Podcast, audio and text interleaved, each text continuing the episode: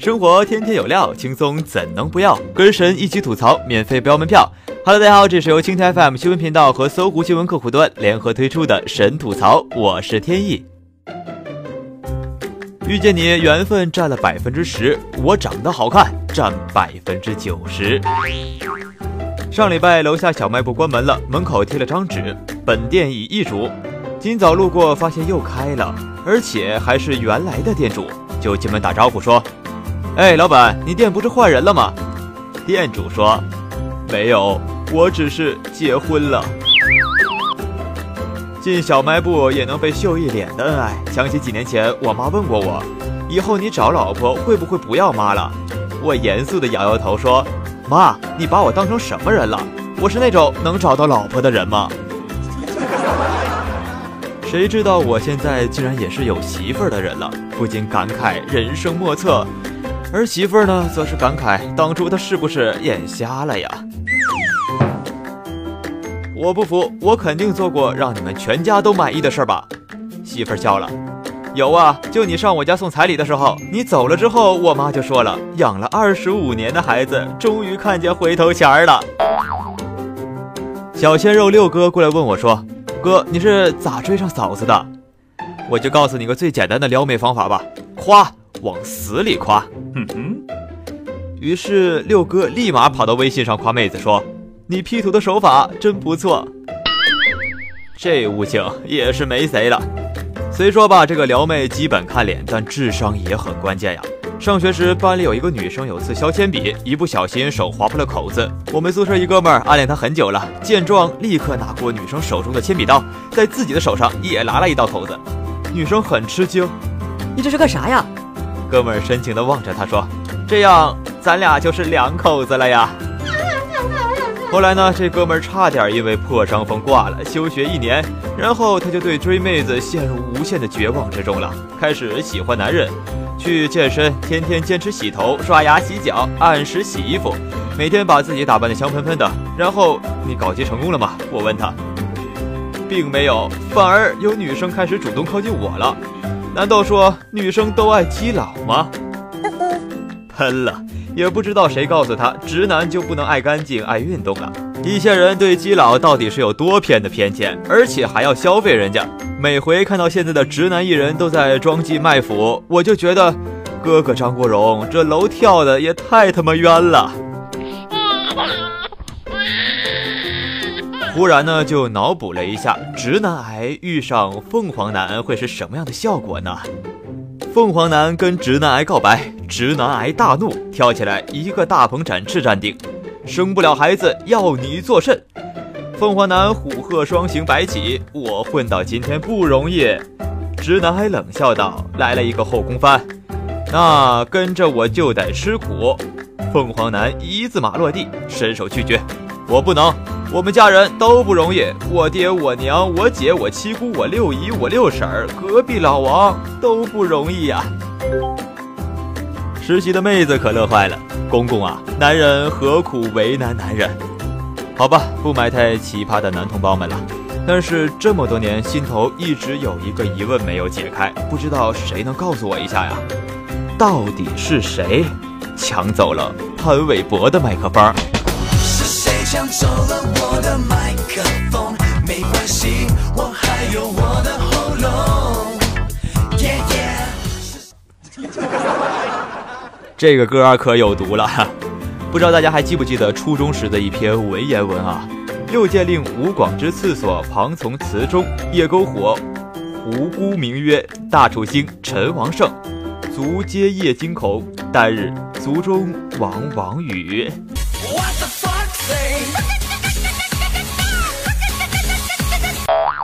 美嘉说，她最近想通了一件事儿，中分和没刘海儿才是女生的最终出路啊。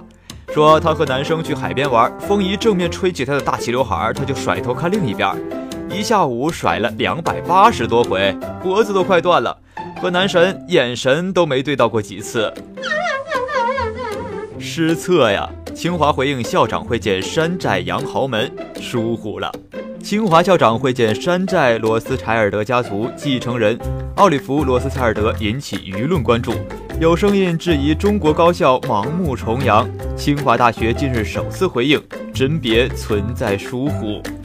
得知真相的清华校长说：“你居然在屎里下毒！”不愿意透露 ID 的草友 A 表示：“你们都想多了，这其实是地摊文学书友见面会。”不愿意透露 ID 的草友 B 表示：“据不明消息源称，英文不好的工作人员在进行尽职调查时，由于使用的竟是某度的搜索引擎，有关内容其实是由山寨者自己竞价后编辑而成的。对，就跟外围女花钱建百科，说自己是著名女演员差不多。这也提醒各位男女老幼的亲，看上去很好的人可能很坏。”但看上去很坏的人，可能只是蠢而已。药监副局长博鳌被围堵，称失效疫苗风险需要科学家来回答。国家食药监局副局长吴真称，这次疫苗案件实际上是去年四月份立案，过去一年了，问题产品已经确认，实际上是无证经营，一段时间里冷链失效，药效降低。那是有害的，失效对人体是否有伤害，这是科学问题，需要科学家来回答。对对对对，你说的都对，失效后的疫苗效果是科学问题，但我们不想知道科学问题，我们想知道的是，为何几年前已有先例，现在却又出现了同样的情况？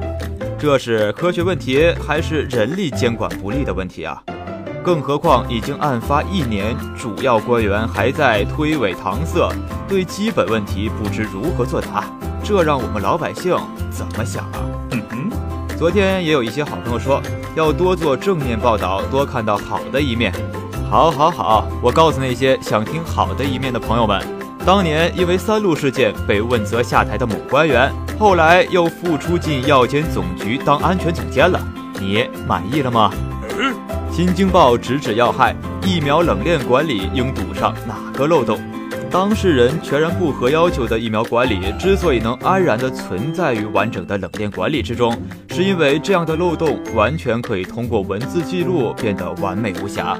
就是这样一种自我描红的过程，让冷链环节变为建立在当事人是否讲良心之上，而非制度之上。与全世界为敌的另一种说法是跟自己过不去。与人民群众利益为敌的另一种说法是什么呢？大家心知肚明就好。沈阳市长称，大学生零首付还在讨论，家长可用公积金垫付首付。零首付，大家提出一些建议，现在还在讨论。我们有个想法，想以家庭为单位，比如你刚大学毕业，公积金交六个月，父母公积金可以帮你交首付。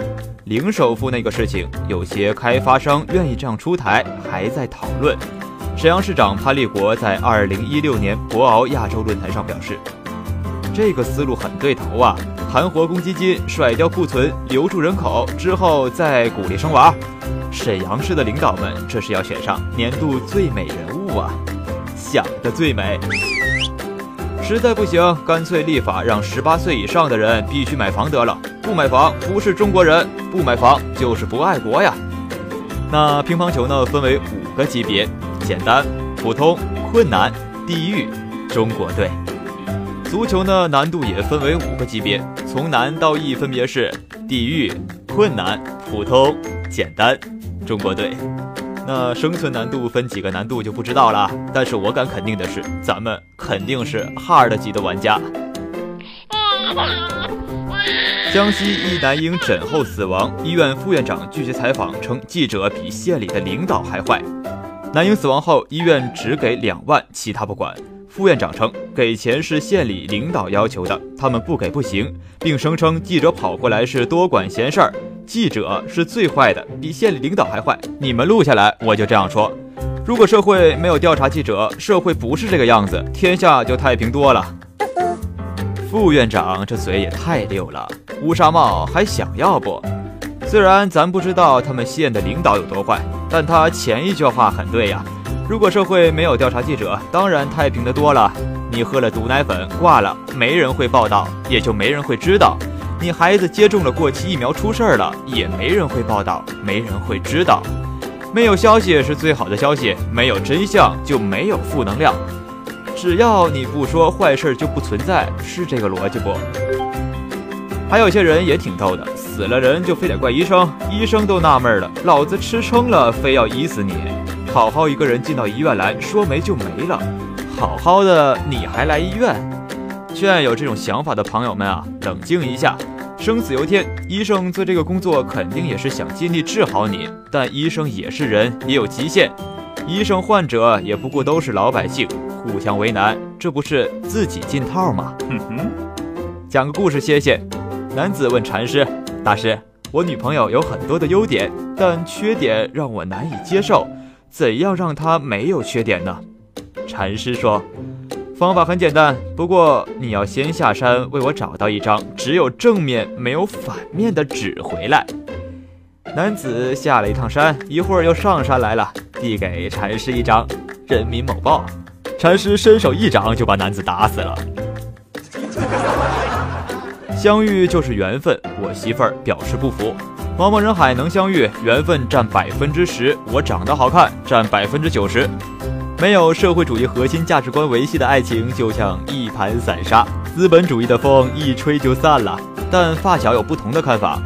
其实物质的拜金女还是很少很少一部分的。你开好车不一定能泡到好妹子，关键在于男人能否真正读懂她，把她当小孩一样疼爱。我开夏利五年了，泡过的好女孩记不太清了。她们坐在我的夏利上，笑得也很开心呢，很真诚啊。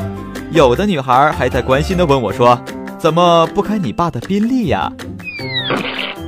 女孩，你还是太年轻太天真了。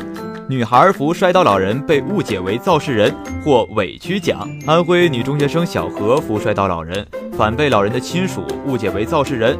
幸好得到交警调查，还其清白。小何还为老人捐款。最近，小何获文明办颁发的委屈奖。哎呀，还为这种人捐款，可是做好人真的难吗？陕西两中学生扶摔倒流血的老人，一人拍照，一人扶。事后，两名学生还收到老人家属送来的两名锦旗和一封感谢信。各位好人学起来吧，做事要讲智取，不能凭冲动啊。因为冲动是魔鬼呀！刚才呢，达夫和老沙打赌，你说把俩台湾腔和俩东北人关在一块儿俩月，你猜最后谁能带跑谁呀？老沙沉吟了片刻，那么女同胞们，问题来了，如果有仨男的同时撩你，样貌条件都差不多，但是 A 男一口京片子，让你忍不住回他的时候想说。这位爷，B 男呢？台湾腔细腻而温存，感觉他骂街的时候应该都很温柔。C 男呢？东北爷们儿，让你情不自禁的想为他扒蒜，他的每一句话都会让你贼拉的安心踏实。各位草友们，你会选哪个呢？今天的互动话题：老夫聊发少年狂，来接下句。我们的老沙接的是一枝梨花压海棠。快开动脑筋，把你们答案发给我们吧！想听更多神吐槽，请锁定今天 FM 新闻频道和搜狐新闻客户端，每天吐一吐，身体更健康。